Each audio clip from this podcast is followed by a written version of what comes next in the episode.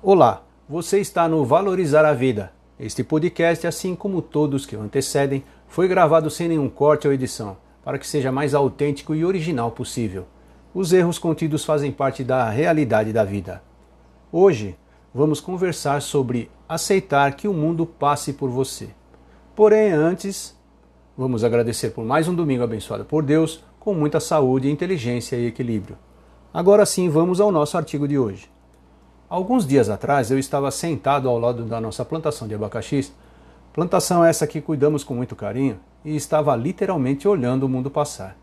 Notava a nossa pequena plantação de amendoim cercada para que as galinhas não a devorassem. Os nossos cães, o fumaça e a cerola, estavam deitados ao meu lado, apenas descansando da noite passada, vigiando a propriedade. Os canarinhos estavam aos montes, comendo o pouco de milho moído que minha querida esposa jogou ao chão para eles.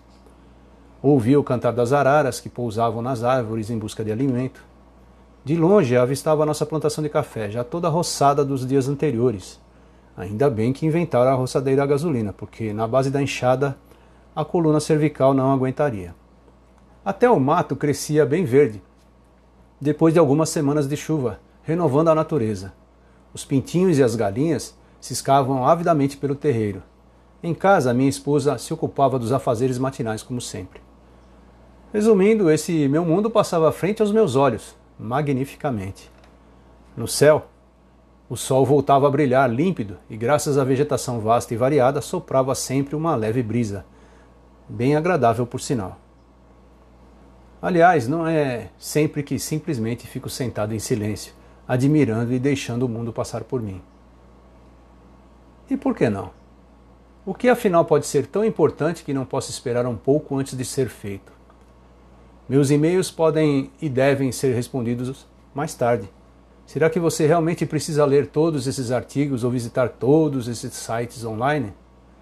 Todas as mensagens de outras pessoas, todas essas notícias e revistas? É necessário assistir à televisão, rádio ou internet diariamente? A vida está passando por você enquanto mantém sua mente super ocupada. Enquanto isso, você perde a visão desse mundo maravilhoso ao seu redor se preocupando constantemente com o seu futuro, com o que você precisa fazer, ansioso sobre o que pode acontecer de repente, e ainda muitas vezes preso às lembranças do passado, sobre o que talvez tenha feito de errado. É sobre os seus fracassos, sobre o que alguém tenha feito ou falado sobre você, ou sobre algo que você mesmo tenha dito e o que poderia ou deveria ter acontecido. Viu como é complexa a sua vida, assim como a minha? Afinal, quando foi que você calmamente se afastou um pouco para ter uma visão privilegiada, sentou e apenas observou? E por que não fazer isso no dia de hoje? E ficamos por aqui. Vamos à frase de hoje. O tempo que você gosta de perder não é tempo perdido.